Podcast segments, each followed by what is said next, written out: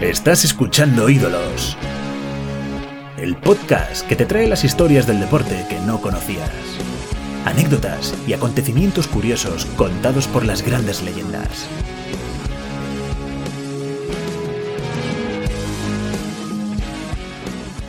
Muy buenas, bienvenidos al cuarto capítulo de Ídolos. Hoy un capítulo muy especial porque vamos a hablar de la vocación. Porque cuando somos pequeños todos queremos ser algo importante. Unos quieren ser futbolistas, otros quieren ser astronautas, otros artistas, cantantes. Pero nuestro invitado de hoy, que es Augusto César Lendoiro, bienvenido a Ídolos, yo creo que desde pequeñito ya tenía muy claro cuál era su vocación, ¿no? Porque desde bien pequeño fue ya usted presidente de un club, ¿no? De, en este caso de hockey. Sí, aprendí a leer además en el Marca, ¿no? Eso es.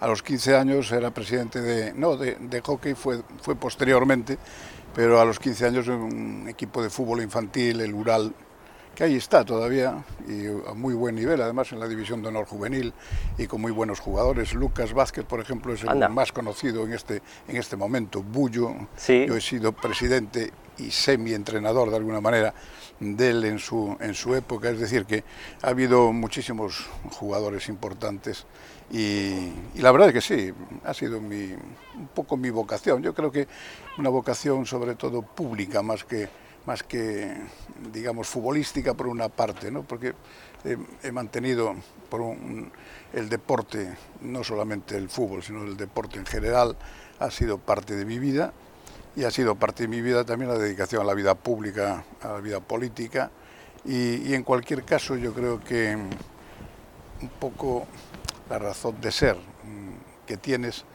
y efectivamente un poco eso es lo, lo que puede ser la vocación es mm, ser feliz y hacer felices a los demás. ¿no?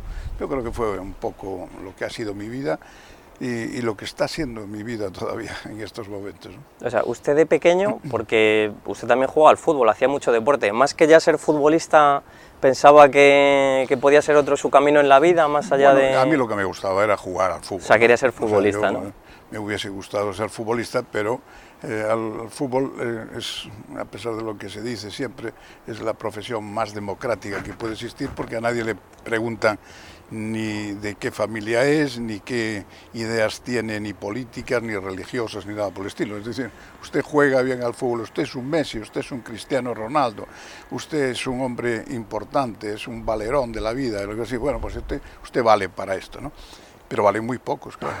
Y la prueba es que eh, cada año mm, juegan, digamos, en el, fútbol profesional, eh, juegan aproximadamente unos 500 jugadores en la primera división, de los 500 jugadores, pues la mitad nace en el extranjero, ¿m? la mitad nace en España, o sea, vamos a decir, 250 jugadores nacen en España, y de esos, en 10 años, quiere decir, más o menos la vida de un futbolista se va hacia los 10, 12 años, vamos a poner 10 para hacer números redondos, quiere decir que en España nacen cada año 25 niños ¿eh? que van a ser grandes jugadores, buenos jugadores de fútbol, porque claro, no solamente eh, existen en la primera división los Messi, no, Claro. existen también los jugadores de segundo y de tercer nivel, es.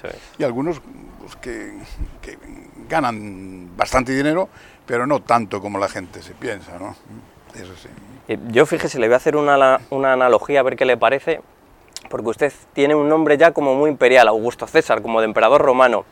¿Puede ser eso al final que estuviese también un poco ligado con que ya usted iba a mandar, iba a dirigir, iba a estar encaminado hacia esa faceta tan particular? Bueno, en realidad César es el apellido de mi padre. lo-. El pobre se quedó sin apellido porque eh, en, en los temas era para unos, para los amigos era Augusto y, y ya en el colegio no pude ser César porque había otro que era César Suárez Decente y cuando yo llegué, que después fue campeón de España y, y recordman de triple salto, había Ajá. llegado a ser.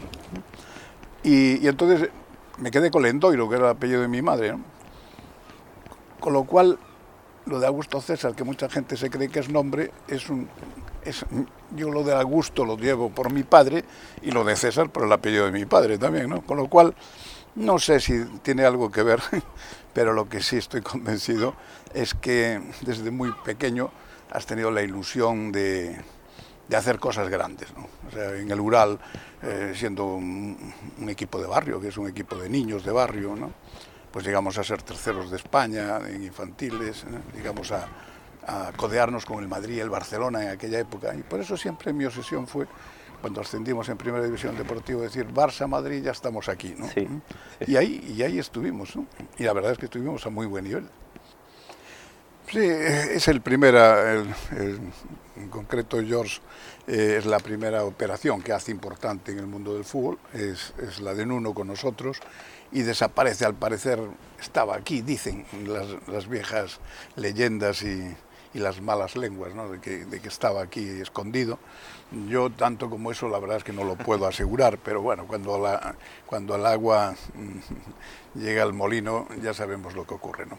Entonces eh, fue como un inicio y a partir de ese momento eh, fue, se produce el fichaje de, Nuno Espíritu Santo, que pues, será un grandísimo entrenador.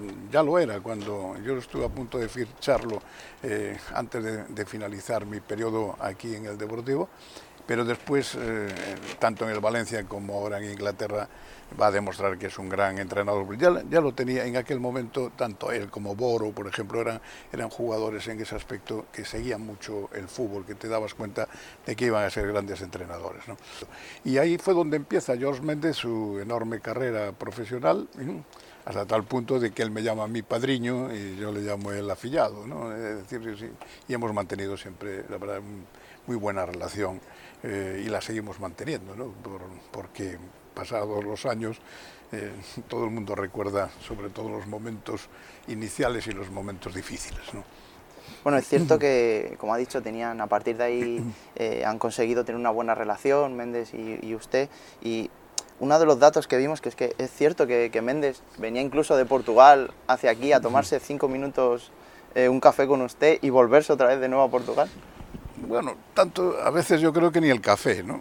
Ni, el café porque a lo mejor había, porque a él se le ocurría a lo mejor venir y, y resultaba pues que yo tenía otras cosas y, y, no podía atenderlo, no podía atenderlo como me gustaría hacerlo.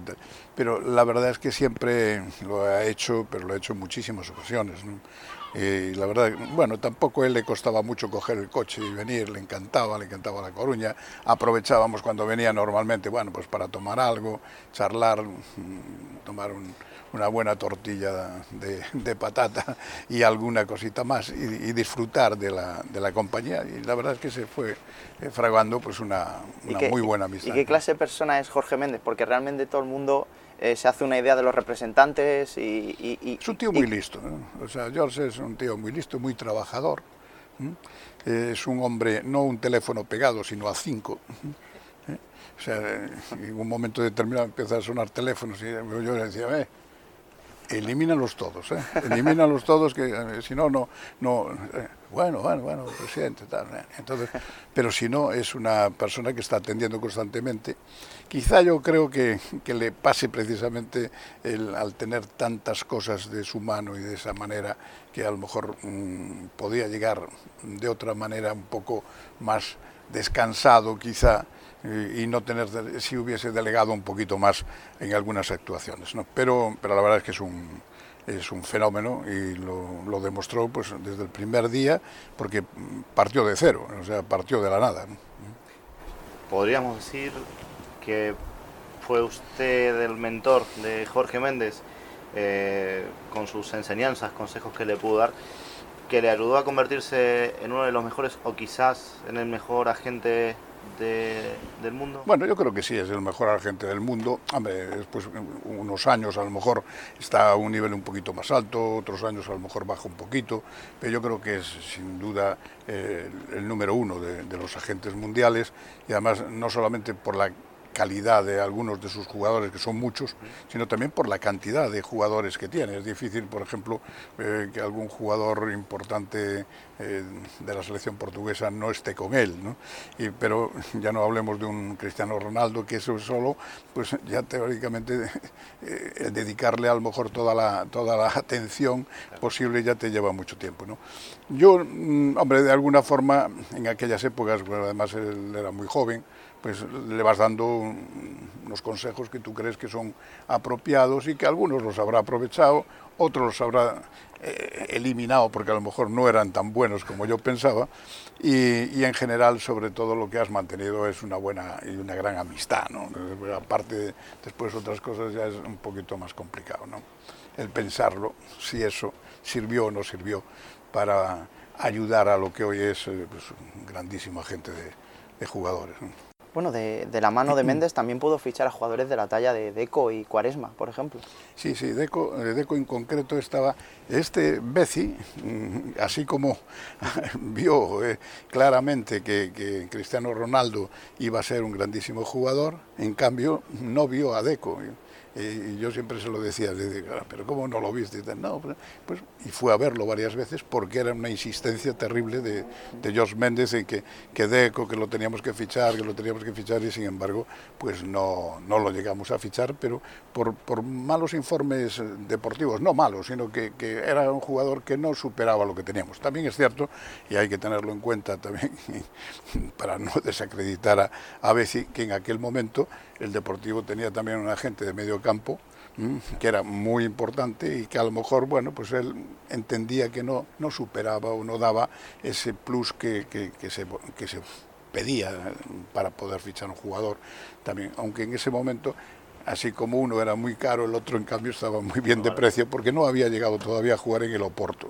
Esto es anterior a jugar en el Oporto. Él jugaba un equipo pequeño de, de Portugal, no me acuerdo cuál era. ¿no?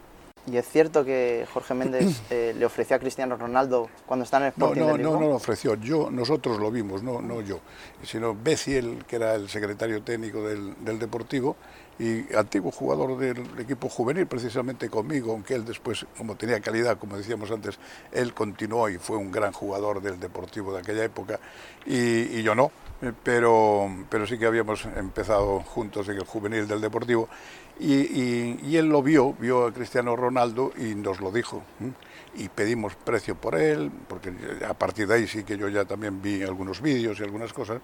Pero claro, tenía, Cristiano debía tener 17 años a lo mejor, o 16 o 18, en esas edades andaba, y ya nos habían pedido, creo recordar, 11 o 12 millones de euros por él, con lo cual se acabó la fiesta, porque era en aquel momento para nosotros totalmente imposible de alcanzar esos niveles, porque los máximos jugadores que nosotros llegamos a pagar, Rivaldo, por ejemplo, pues era mil millones de pesetas, es decir, seis millones de euros aproximadamente. ¿no? Entonces, por un chaval que no sabía lo que, lo que podría llegar a dar, aunque eh, lo que se observaba era espectacular, pero vino el Manchester y dijo, ahí van, 12 como esos y me lo llevo. ¿no?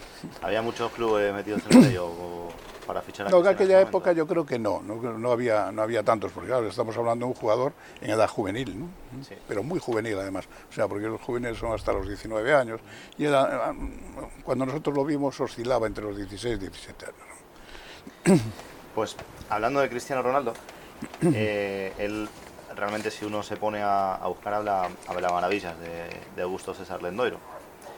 Y yo le cito una declaración que recogimos de él, He seguido al Depor desde niño y sé que ni el club ni el presidente están pasando un buen momento, así que quiero aprovechar para darle las gracias a Lendoiro en nombre del fútbol por haber sido la persona que ha inventado al Deportivo. ¿Usted le conoce a Cristiano sí, personalmente? Sí, no mucho, no, no, mucho, pero tengo buena relación con él.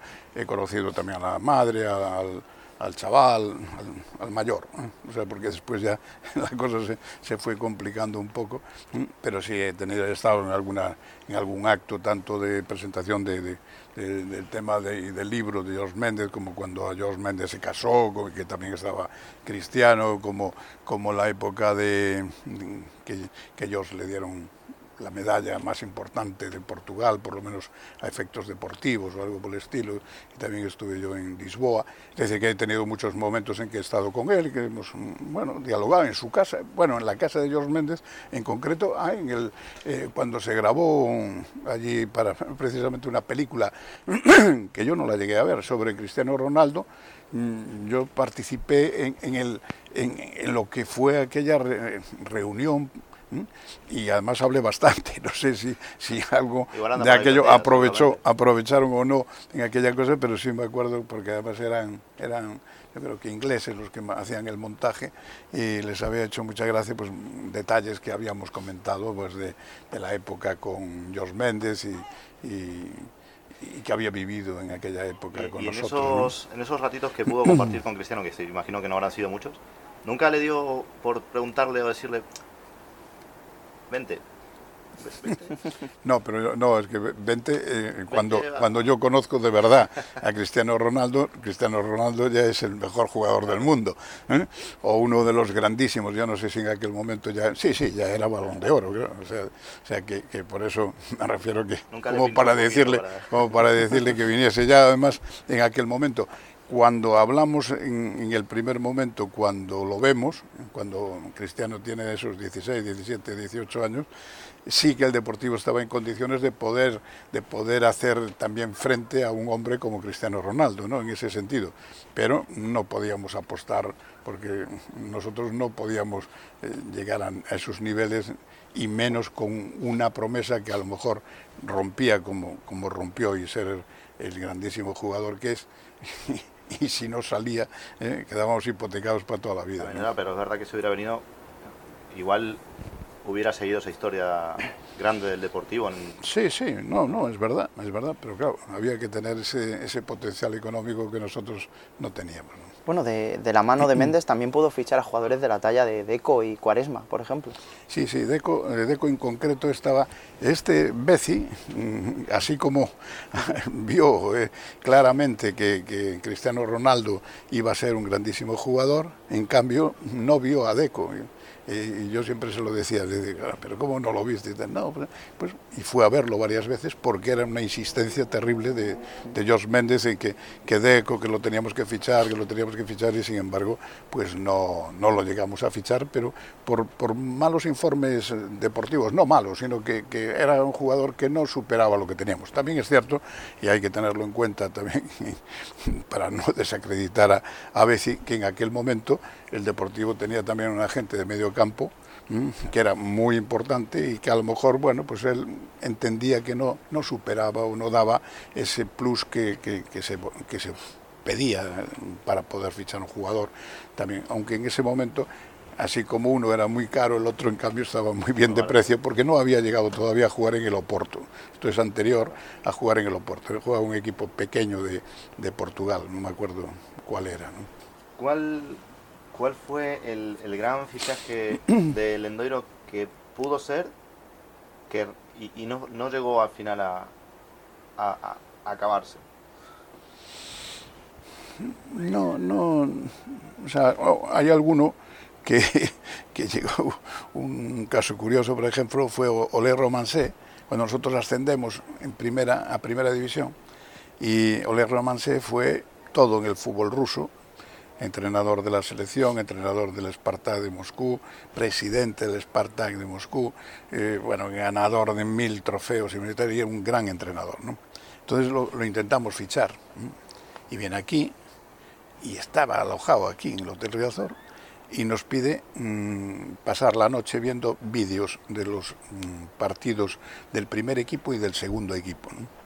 Se iba a llevar un susto de ver el nivel, el nivel que teníamos, que por mucho que yo le dije, "Mm, mire, que, que vamos a hacer un gran equipo, que tiene que confiar, usted si nos dice qué jugadores debe fichar, pues los vamos a fichar, no sé qué, no sé cuánto. ¿sí? El tío va, lo- aparentemente lo convencemos, firma el contrato. Lo firmó. se va, sí, sí, lo firma, está en el club, y el contrato se va a- a- para Rusia y, y le decía, bueno, vente, tal, no me dejan salir. Era, era, era coronel del ejército ruso, algo estilo, nos puso como disculpa que no lo dejaban salir del país. Sí, hombre, hombre. Se había asustado de una forma espectacular de lo que teníamos aquí, con ese- pero ¿a dónde voy a ir yo con esos? Qué buena. Era la época mm, de, de blocking en, en el Esparta, o sea, tenemos un equipazo y eh, decir, ¿cómo voy a ir yo con estos matados? no? Bueno, usted se convirtió en uno de los mejores especialistas del mundo en, en revalorizar a jugadores, incluso negociar fichajes. ¿Cuál diría que fue su mejor fichaje?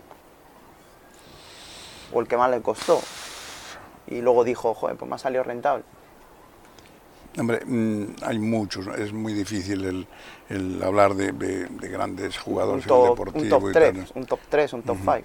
Sí, es- yo creo que, que hay, mm, hombre, eh, mm, lo que fue después, eh, durante muchos años, pues Mauro Silva fue un fichaje excepcional porque inició su carrera, digamos, fuera de, de Brasil en el Deportivo y la terminó aquí, ¿no?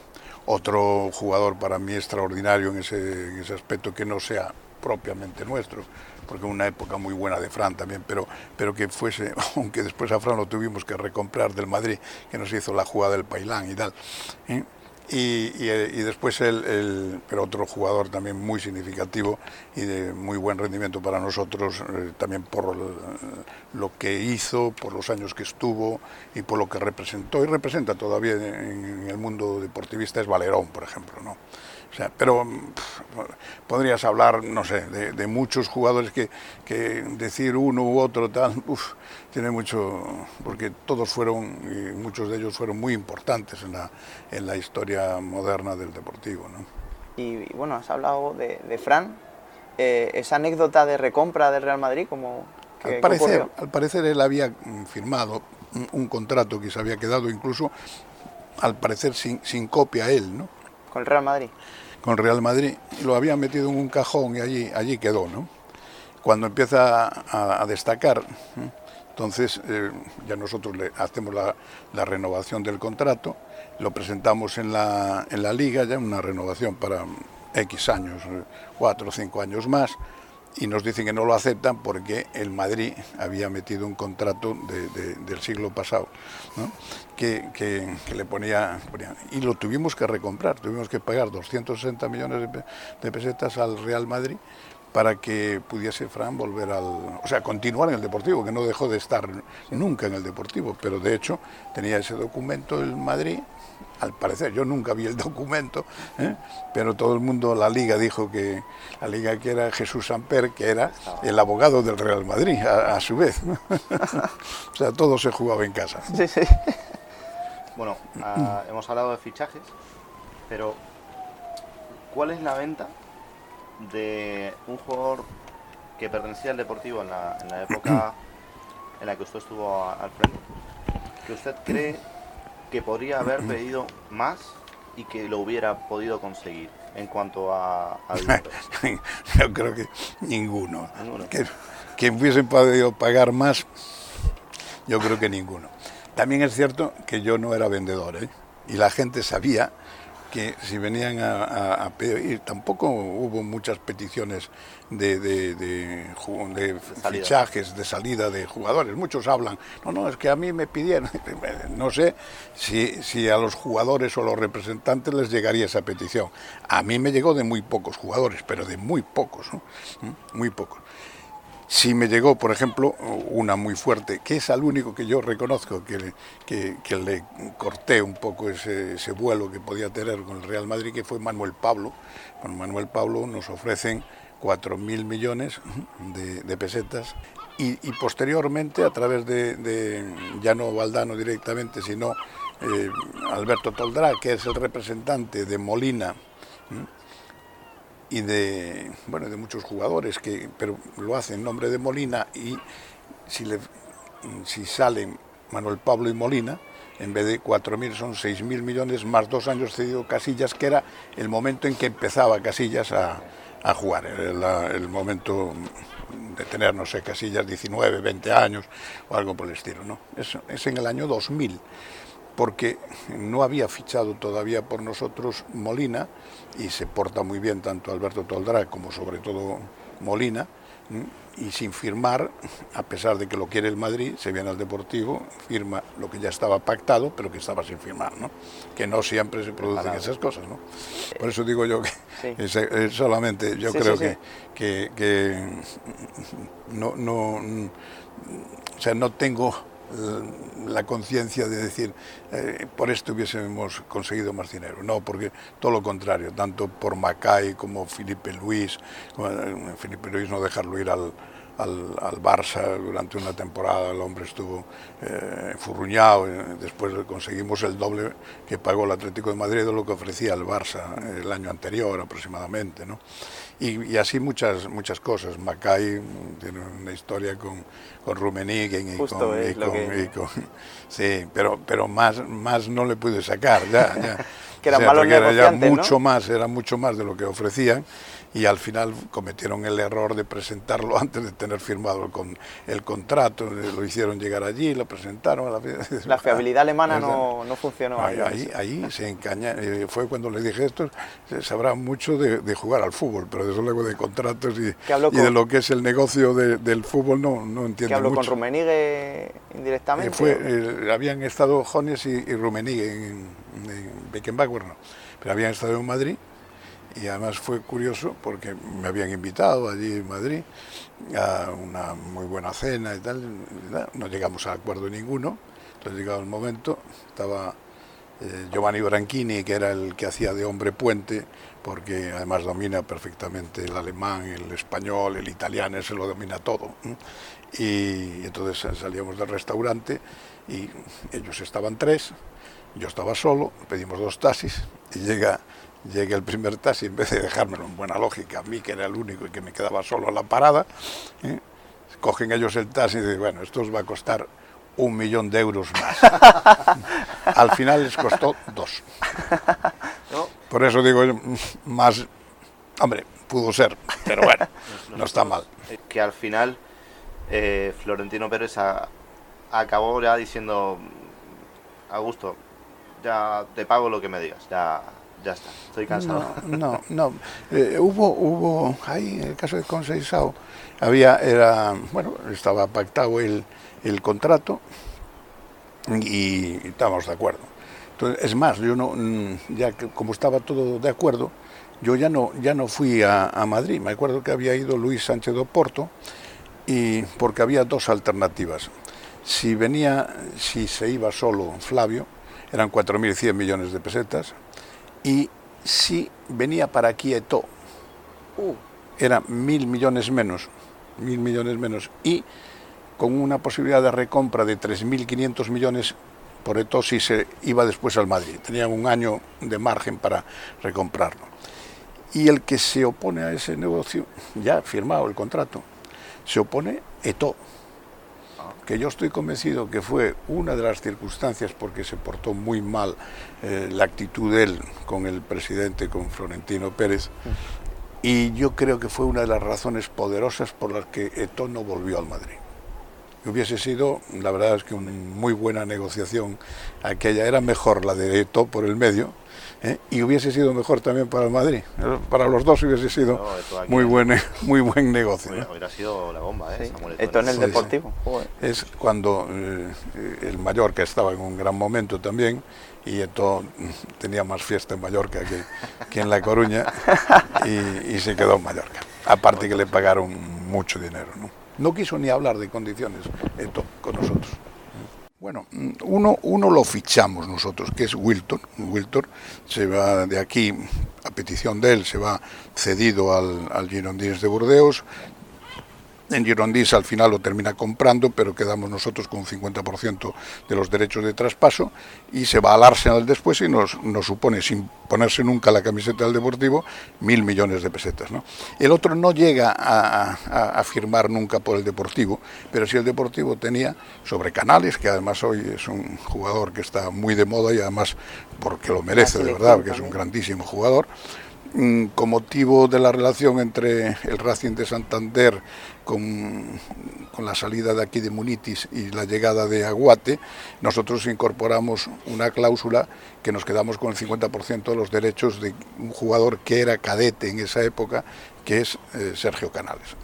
Y después, y el 50% de los beneficios nos los tenían que dar a nosotros, cosa que después por los vaivenes, otro que también está ahí pendiente y que no sé si lo habrán podido llegar a cobrar, esa diferencia que había de lo que habían pagado y de lo que nos debían por el tema del concurso de acreedores del Racing de Santander.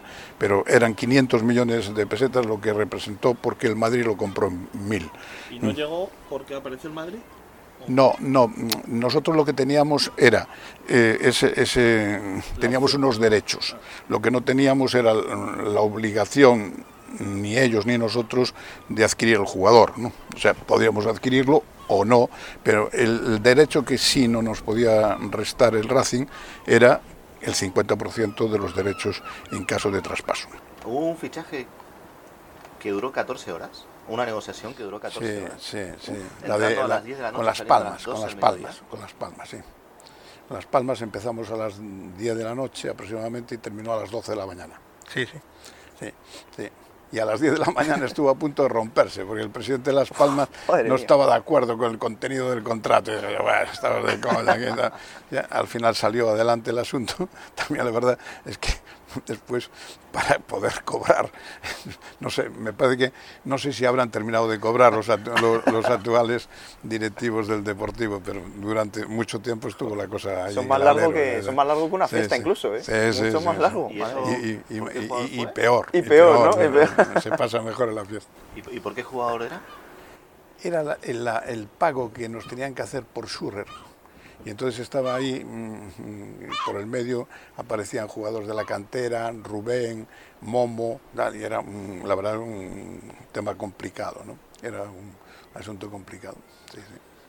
Ese es el Pues- récord, más o menos ese, ese es el 14 récord. horas hay que... Hay alguno. Hay cercano y tal, pero ese es el récord. Ahí sí que igual tres o cuatro o cinco copas de vino por pasada noche. pues. sí, vos, por lo menos. Me acuerdo que habían venido con un paquete enorme de puros, de puros mazo que le llaman ellos, ¿no? Sí, allí, un mazo de, de- de- de puros y se los fumaron todos.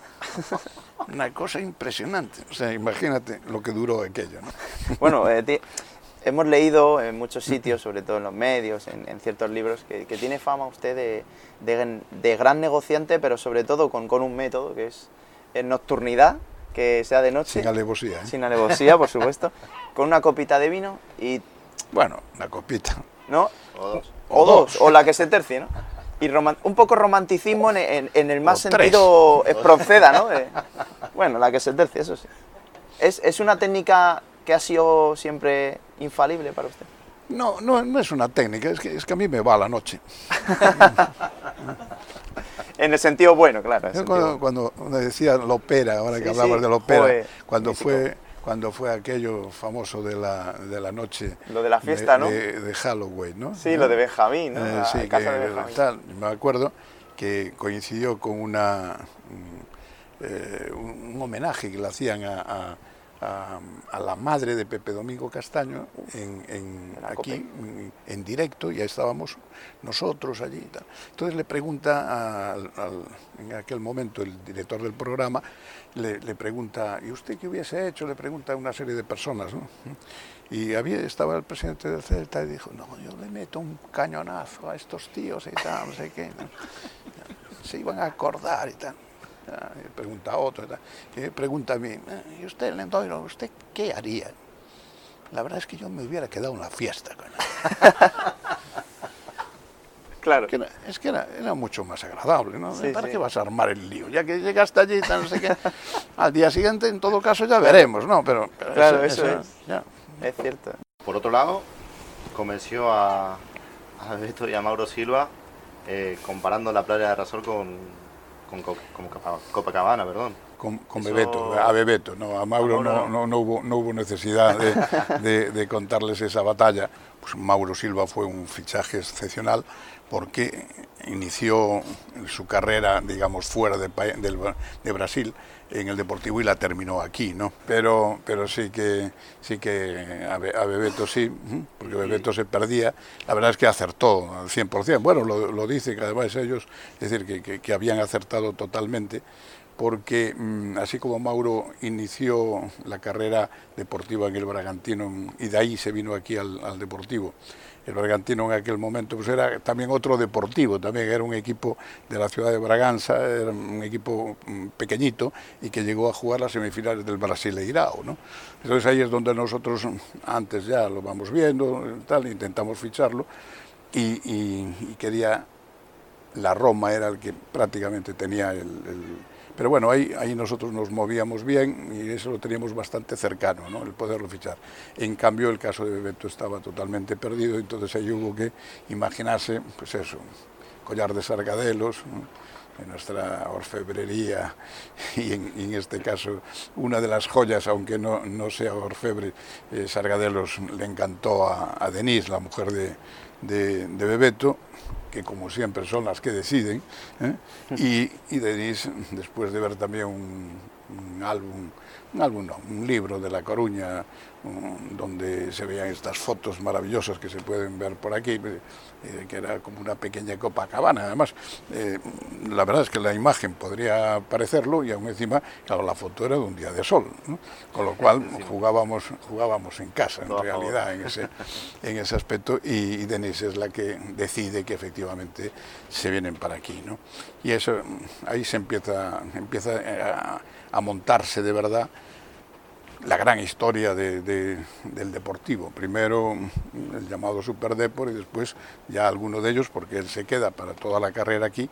Y la prueba que, que Bebeto acierta también en venir aquí es que después se va y en ninguno triunfa ninguno llega a triunfar de verdad, mínimamente, ¿no?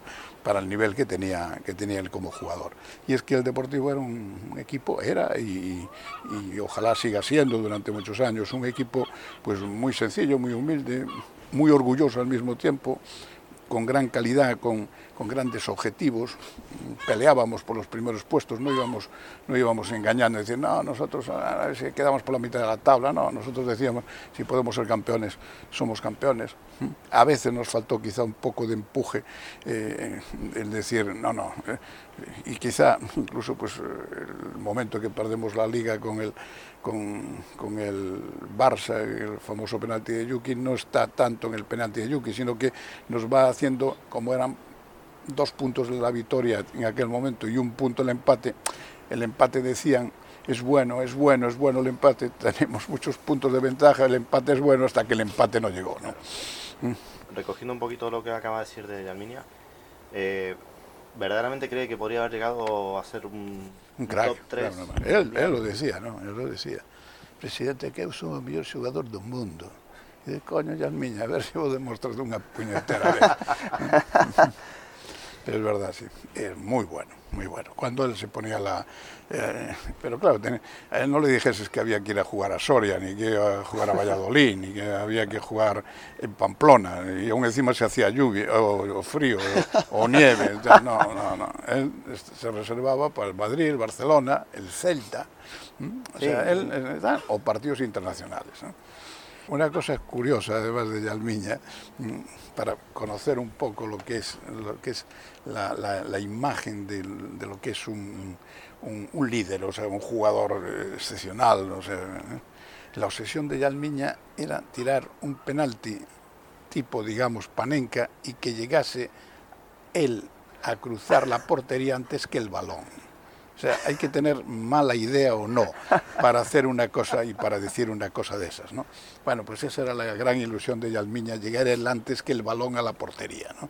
Si y con hacía... el portero tirado, claro. que si hacía algo así era el balón de oro directamente ese año. Por lo menos lo merecería, ¿no? Bueno, nos ponemos en, en un momento hipotético. Eh, si usted si, siguiera siendo presidente, y le dejaran fichar, tener todo el dinero del mundo, ¿a qué jugador brasileño actual ficharía y cuál cree que es el mejor ahora mismo? Hombre, yo, yo creo que uh, jugador brasileño así, porque dentro de, tiene que ser también brasileño para ser de verdad fútbol brasileño, y por eso yo siempre hablo de que para mí el fútbol se escribe con B de Brasil, ¿no? ¿Eh? Ese, ese, ese futbolista tiene que hacer algo distinto, tiene que ser un, una especie eso de un Yalmiña, porque Rivaldo era un jugador espectacular, mmm, como, bueno, hasta tal punto que fue el mejor jugador del mundo en su momento, mmm, pero era un jugador que, llamaba menos la atención en, dentro del espectáculo. ¿no? El Sambódromo de Riazor, de alguna manera, no era lo mismo un, un Yalmiña que un, que un Rivaldo. ¿no? ¿Eh? Y, y, lo hacía, los dos eran grandísimos jugadores, pero cada uno a su manera. ¿no? Rivaldo era un jugador mucho más de equipo, mucho más resolutivo, mucho más, digamos, importante, Y Yalmiña no lo fue porque no quiso, mm, no lo quiso, no lo quiso, prefería a veces un poco más la fiesta y eso al final Rivaldo en cambio era un profesional muy importante. Hoy en día yo creo que el que, el que más se parece a, a todos ellos es Neymar. ¿Eh? y, yo creo que es un grandísimo jugador. Lo que pasa es que mm, suelen eh, a veces estar eh, los jugadores a veces brasileños rodeados de tanta gente, de tanto alrededor, que, dificulta que puedan llegar ellos a ser lo que de verdad debieron de ser. ¿no? Recogiendo un poquito lo que acaba de decir de Yalminia, eh, ¿verdaderamente cree que podría haber llegado a ser un, un crack? Top 3? él, él, lo decía, ¿no? Él lo decía. Presidente, que es o mellor xogador do mundo Y de coño, ya miña, a ver si vos demostras unha puñetera vez.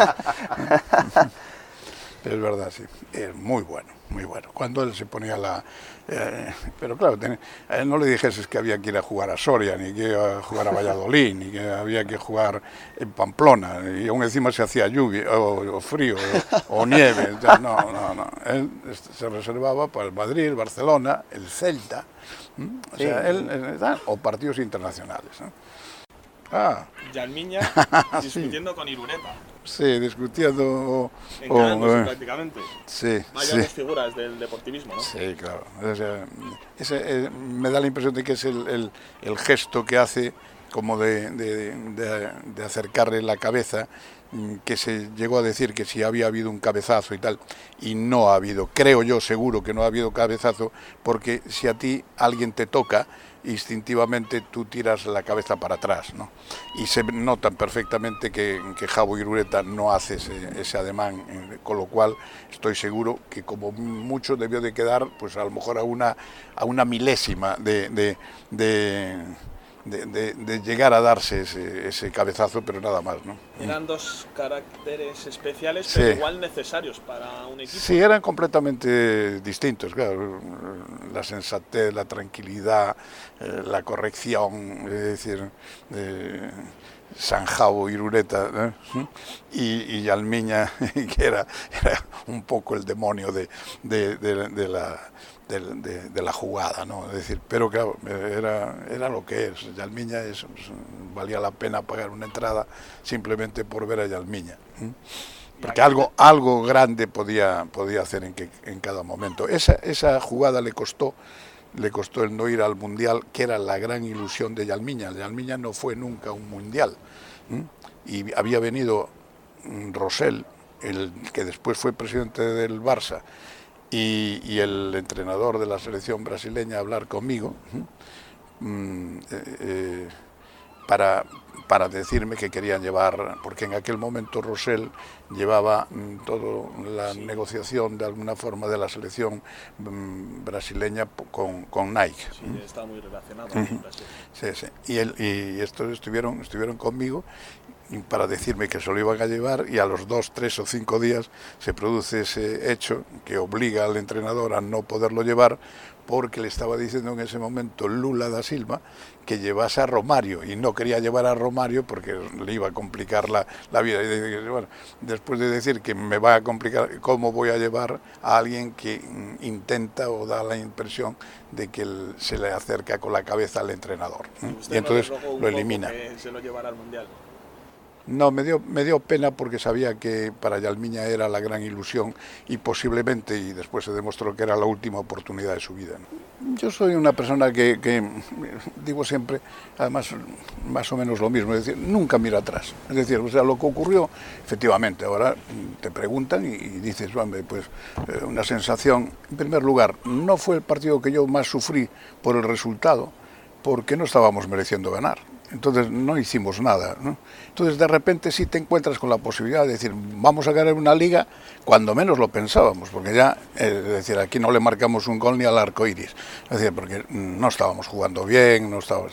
Y dices, bueno, nos va a venir a ver Dios. ¿no? Y de, repente, bueno, pues que Dios nos dio la espalda, ¿no? de alguna manera, y, y, y se, falla el penalti. En ese momento te echas las manos a, la cara, la gente piensa que te pones a llorar, no le pones las manos a la cara y dice, pero se puede tener tan mala suerte, porque habíamos sido eh, líderes durante toda la temporada, ¿no? Entonces dices tú, bueno, lo normal sería que hubiera un mínimo de suerte que era la que necesitabas en ese momento. No la tuvimos y, lo que dices al día siguiente, después de, irnos de fiesta, porque nos fuimos también de fiesta, celebramos el no ser campeones de liga, pero celebramos de verdad. Lo de la fiesta de antes que hablábamos, yo lo llevo a rajatabla y hasta las 10 de la mañana, hasta las 10 de la mañana, ¿no? O sea, es como se suele decir cuando los deportistas en el momento que, tienen agujetas, ¿no? Es decir, al día siguiente hay que volver al campo, hay que hacer ejercicio, aunque sea de recuperación, para ir retirando o que vayan desapareciendo las agujetas, ¿no? Pues nosotros también, o sea, decir, bueno, hay que, hay que eh, ya no hay nada que hacer, ya hemos perdido la liga, pues vamos a disfrutar de esto, tal, tal, tal, y mañana a trabajar para volver a ser campeones. Y, era la idea que teníamos, y por eso la verdad es que lo tomas con mucha naturalidad. Lo mismo si pierdes, hombre, lo que pasa es que la diferencia entre perder y ganar es la cara que te queda, ¿no? ¿Eh? Pero, pero sí que, que, que, es una cosa que también cuando ganas, al día siguiente te das cuenta que ya acabó aquello y que hay que ir trabajando otra vez si quieres volver a ganar. ¿no? Vemos como la liga se ganó en el 2000 y usted dice que en ese partido ante el Valencia donde Yuki falla el penalti, Dios le dio en la espalda, pero un año después puede ser Dios, puede ser el fútbol, quizá el buen juego del deportivo, le puso de cara esa final de Copa tan famosa por haberse suspendido y, jugarse 10 minutos, esos 10 minutos finales. Piensa que en esos 10 minutos, en esa final de Copa, una temporada después, primero, se se lo toman como una venganza ante el Valencia y, ¿Y cómo fue eso para, para, el Deportivo? Hombre, la verdad es que, sí que era un poco venganza, porque mm, eh, curiosamente los valencianos querían que ganásemos nosotros el partido de, el partido de Liga, ¿no? Aquí, porque entre nosotros y el Barça mm, preferían que nosotros fuésemos campeones, ¿no? Eso seguro. Pero bueno, las circunstancias del fútbol, y a veces no solamente las circunstancias, sino los aditamentos ¿no? ¿Eh? del fútbol, pues traen como consecuencia esas, esas, esas cosas. ¿no? Entonces al, día, al, año siguiente, la gente a la vía lavada, a la bimbomba, que tenemos que ganar nosotros y nadie más. Es decir, eso, esa era la, la cuestión. Y, ahí estuvo, Dios que no sabía, bueno, os dejo de ahí, ese día estuvo con nosotros porque corta eh, precisamente eh, el, diluvio universal, porque fue, el momento eh, más crucial, ¿no? porque estábamos en aquel momento mal y faltaban 10 minutos o 12 minutos para finalizar el partido. ¿no? Nos vamos con la seguridad de que esos 10 o 12 minutos, yo creo que, que ahí jugó mucho eh, eh, cómo se preparó el equipo para esos minutos. Tanto Arsenio como Franganillo eh, exigieron, claro, porque era jugar 10 minutos y como mucho 30 minutos de, de, la prórroga, ¿no? ¿Mm? de la prórroga si es que seguía el empate. ¿no? y ahí es donde, por una parte, Dios nos había ayudado paralizando el partido, cayendo agua como yo nunca he visto caer en Galicia, que cae agua a barullo de vez en cuando, ahora mucho menos, ¿no? Y ahí, la prueba es este día que tenemos. Pero, pero el, igual, que digo, igual que digo eso, digo que también nos debió, le debió de dar como un resorte a Alfredito Santelena para llevarle un balón después de pararlo con el pecho, subirlo y, llevárselo de cabeza a su bizarreta, que como mínimo le llevaba, aparte de los brazos, 30 o 40 centímetros, aparte, o sea, que le llevaba como un metro y el que llega primero y el que marca un gol de cabeza en el área pequeña es precisamente Alfredito Santalena, ¿no? O sea que mm, ese sí que, que, es eso, eso que dices, bueno, hoy, hoy sí que estás con nosotros. Hablaba usted de la figura de Arsenio, que justo en el partido posterior al Valencia, usted le escuchaba. Eh, ¿Qué pensaba usted cuando piensa que él fue quizá el artífice de ese Super Deport junto a usted? Bueno, yo creo que hay los, grandes artífices del Super Deport. Eh, por un lado, es la afición y los Reazor Blues que empujan desde el principio hasta el final, pero sobre todo son los jugadores. ¿no? Ni el entrenador, ni el presidente, ni nadie puede hacer nada si no tienes un grandísimo equipo. ¿no? Entonces el Super Deport era súper de verdad por los jugadores. Por supuesto también por Arsenio, por la junta directiva y por la afición, los, los Reazor Blues, que esos fueron básicos, porque claro, es que era, eh, nosotros, por ejemplo, hay un partido el penúltimo partido antes del partido del Valencia que se juega en Logroño y que van cerca de 10.000 coruñeses a Logroño, o sea, habíamos invadido Logroño. O sea, cosas como esa eh, es la afición también, y la afición transmite todo eso y los jugadores se dan cuenta de que hay esa presión que hablábamos antes, ¿no? Entonces intentan. Yo creo que mm, el, el Super ha sido súper precisamente porque se dieron un cúmulo de, circunstancias alrededor de todo eso, eh, pero en primer lugar el poder traer y tener esos jugadores que todos o casi todos ellos fueron en esos momentos internacionales por sus selecciones respectivas. Hablaba usted antes de, bueno, de movimientos, siempre se habló de las primas, posibles primas a los jugadores del Valencia. Justo en el pasado informe de Robinson del Superdepo se ve que cuando falla el penalti el portero del Valencia alza el puño como prácticamente como si le fuera la vida en ello.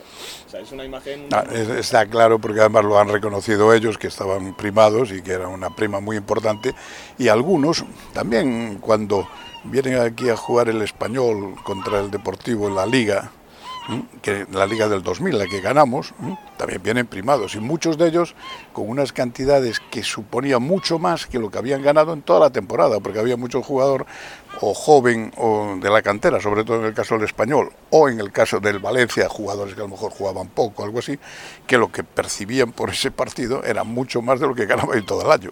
Era aquella otra Era como para celebrarlo, o no. Era, aquella otra época, ¿no? En cuanto a esto de los maletines, ahora está como mucho más vigilado. Sí, está más, más controlado ahora, pero yo me imagino que a verlas como las, las megas islas. ¿eh? bueno, y hablando de fotos, esta es algo más reciente y es con, bueno, está un poco pixelada, pero es con el desafortunado incidente del, de la muerte de Jimmy. Que usted acudió eh, con la afición, la afición del Deport y eso le costó, de hecho, un puesto... Era el único embajador de la liga, yo. Yo era el único, ahora hay 50, me parece, por ahí. Pero yo era el, único embajador de la liga y yo fui allí porque me parecía que tenía que ir. Tenía que ir porque no fue una casualidad, aquello fue un, llamémosle un asesinato, ¿no? Es decir, y, por lo menos estar cerca de la madre, de la familia y de los amigos, ¿no? De alguna, de alguna cosa. Pero, pero, pero sí, me llamó la atención porque a mí el amigo Javier Tebas, que, que, o sea, en la época de Franco decían que mandaban al motorista con la con, el cese de... A mí no me mandaron ni el motorista. me enteré por la radio de que estaba cesado. ¿no? ¿Mm? no o sea, ¿no lo llamó nadie en nombre de Tebas? No, me, me, me, debieron de intentar eh, llamar, pero claro, yo estaba, si estaba a lo mejor en el, entierro, estaba... Ese día jugaba después el Deportivo y me acuerdo que cuando veo eh, que tenía una llamada, llamé pero ya antes de llamar ya me habían dicho que había salido en la radio que, que estaba cesado y ha vuelto a hablar con Tebas. Sí, sí, sí. sí, Son cosas del fútbol, ¿no? yo siempre digo, además, que Tebas, que conoce muy bien, muy bien el, negocio del fútbol, lo que él le llama la industria del fútbol y tal y cual, que es un hombre conocedor de verdad, eh, no le gusta el fútbol, no le gusta. No le gusta, eso sí que es una realidad, no le gusta, ¿no? Será difícil verlo en algún partido de fútbol, incluso de los importantes, ¿no? No es, no es fácil, ¿no? Y, y eso hace que no tenga una valoración del fútbol de los que nos gusta, de la afición, por ejemplo, de los chavales, los, los ultra o no ultras, pero la gente que anima, que, el día que falte eso en el fútbol, pues, pues iremos a la ópera o algo por el estilo, pero no será un partido de fútbol tradicional. ¿no? ¿Eh? Y eso, y eso es una cosa que, yo creo que es, es, importante que también lo tengan en cuenta. Está claro que, que Javier Teba eh, siempre ha luchado porque los ultras no, no entren a los estadios, pero usted sí que fue un presidente que se mostró cercano a ellos. ¿Usted estaba con los Riazor Blues? Lo que hablábamos ahora, por ejemplo, eh, los Riazor Blues son el alma de Riazor, igual que, pero igual que en cada sitio hay una cosa. Otra cosa es que haya momentos en que no estés de acuerdo, a lo mejor en actitudes personales de, una persona o de otra, de lo que sea. Por supuesto que no siempre estuvimos de acuerdo, ni muchísimo menos, ¿no? ni tenían tampoco ningún tipo de, de, de, protagonismo especial. El protagonismo se lo creaban ellos, con sus cánticos, con sus tifos, con su forma de, actuar, con recibir al equipo, ir a verlos a los entrenamientos y tal. Y eso no quita para que no hayamos tenido nuestros más y nuestros menos en muchos momentos. Pero reconocer que son los que ambientan Riazor igual que en otros campos, es que si no, llegas a, a veces si no hay ese, ese, ambiente en un campo de fútbol, pues como hace muchos años era Riazor, o sea, Riazor hace eh, pues antes de llegar nosotros, me acuerdo que ir a Riazor pues era como ir a una película de cine o algo así, y normalmente de terror, ¿no? porque las cosas, las cosas se, se complicaban mucho en aquellas, en aquellas épocas. ¿no? Pero yo es que yo, yo estoy convencido de que, y además no, no deja de tener su gracia a veces, ¿no? lo de los grupos ultras y cómo los ve Tebas. ¿no? Habría que hacer un estudio pormenorizado de, de, del comportamiento de los ultras por un lado y de cómo ve Tebas a los ultras o cómo se ve a sí mismo. Cómo, no sé, o sea, es una, una, cosa que sería, sería digno de estudio. es un buen, un, buen, un buen sofisma, ¿no? Se podía hacer un buen un tratamiento así especial, es decir, Tebas y los Ultras, por ejemplo. O una película, una ¿no? serie ser una de película. Netflix, ahora que se lleva tanto. Bueno, pero usted realmente tenía esa comunicación con, con los ultras, con los Riazor Blue, pero No, no, yo comunicación con ellos mm, no no, tenía. tuvo nada. no ¿no? tenía, Y- no. Igual no le, no le imponía una regulación de lo que se debía, no le decía, usted pues no toquen este tema, o no, quizás no vayan No, por este no, lado, no, nada, no, ¿no? no. Además, este- este- estos grupos suelen ser súper independientes, ¿no? O sea, es decir, eso sí que, que no, no, no se debe de uno inmiscuir en eso, porque primero no te van a hacer caso ninguno y segundo vas a quedar en ridículo, ¿no? El entrenador es el jefe auténtico del vestuario y yo ahí no entro para nada. ¿m?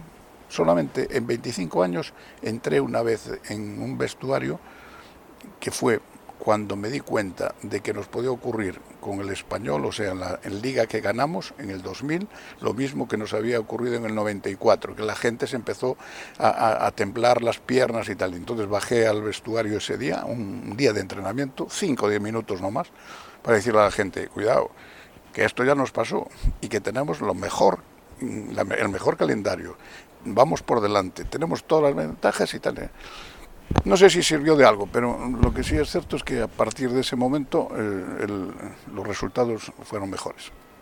Seguíamos hablando de- del Super Deport y claro, el Super Deport no podría haber sido el Super Deport sin una noche mágica en, en Europa, como la que tuvo ante el Milan después de perder en San Siro nada más y nada menos que 4 a 1 y aquí en Riazor se gana 4-0. ¿Cómo vivió usted o cómo recuerda usted ese momento? Que fue demasiado.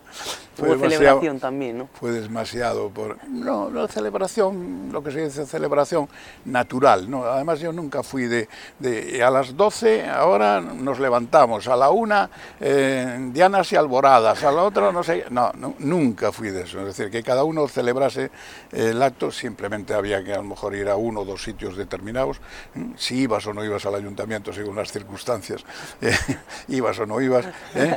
Eh, eh, pues ante esa situación eh, decías a qué hora se iba a producir y si no la celebración en el campo. Pero una cosa súper sencilla no no es eso de tal y ahora la fiesta no sé qué y ahora no sé qué, y ahora vamos a ver a, a este al otro a tal". no. ¿Y cómo vivió usted ese... pero ese día ese día fue una cosa muy especial porque habíamos tenido la noche anterior habíamos tenido la cena tradicional que se hace, eh, y precisamente la hacíamos siempre en el Playa Club, y la hacíamos, y entonces estaba el, el presidente de, bueno, el, consejero delegado, digamos, del, de- del Milán, ¿eh? Mm, eh, y estaba muy preocupado porque jugaba el Madrid, jugaba el Madrid con- con- en Mónaco.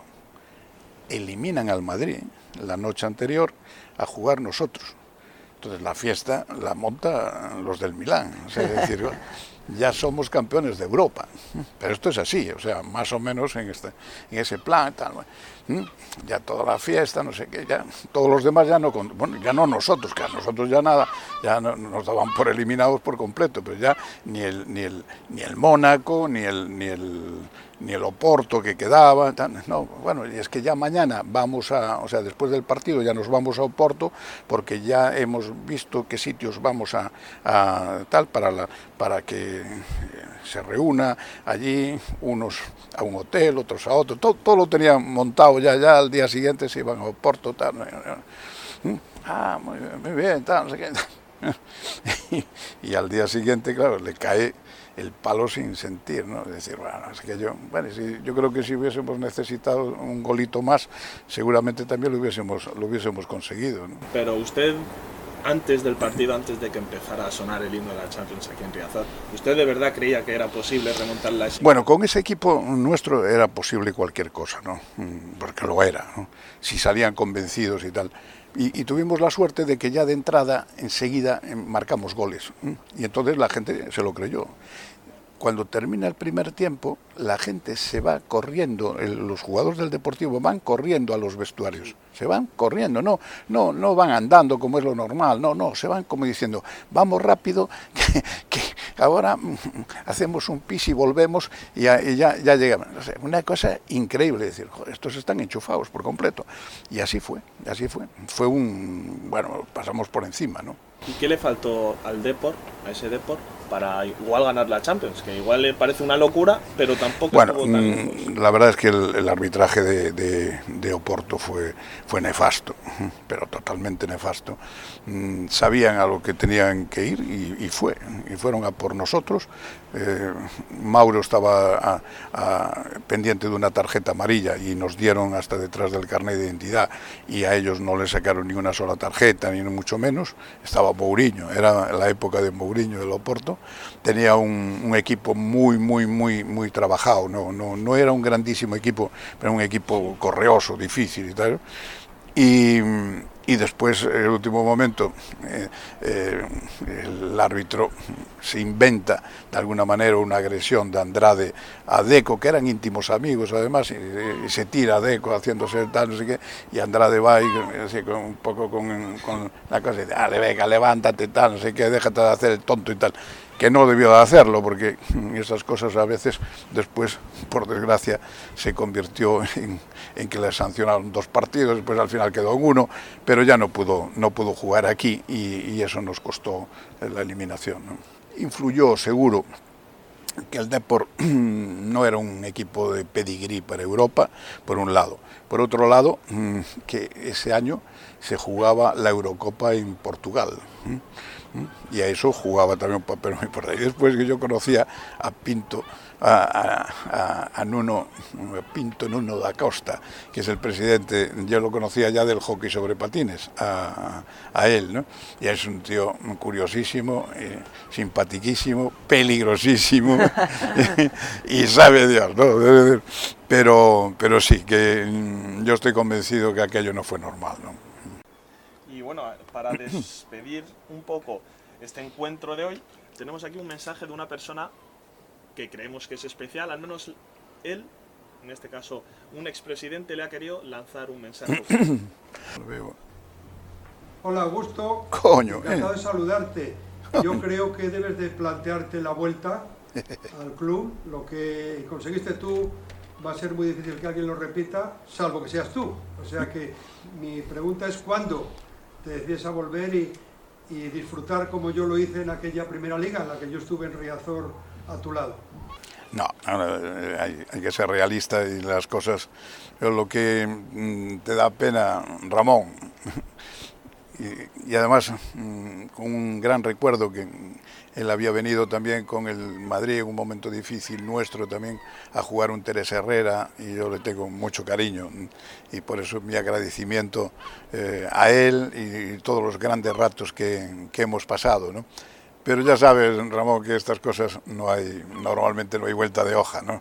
Es decir, eh, los tiempos pasan y, lo que sí te da pena muchas veces es que no, te, no aprovechen las experiencias que tú has tenido para no cometer incluso los mismos errores que cometiste tú, ¿no? Es decir, eso no lo hagas, que yo ya lo hice y salió mal, ¿no?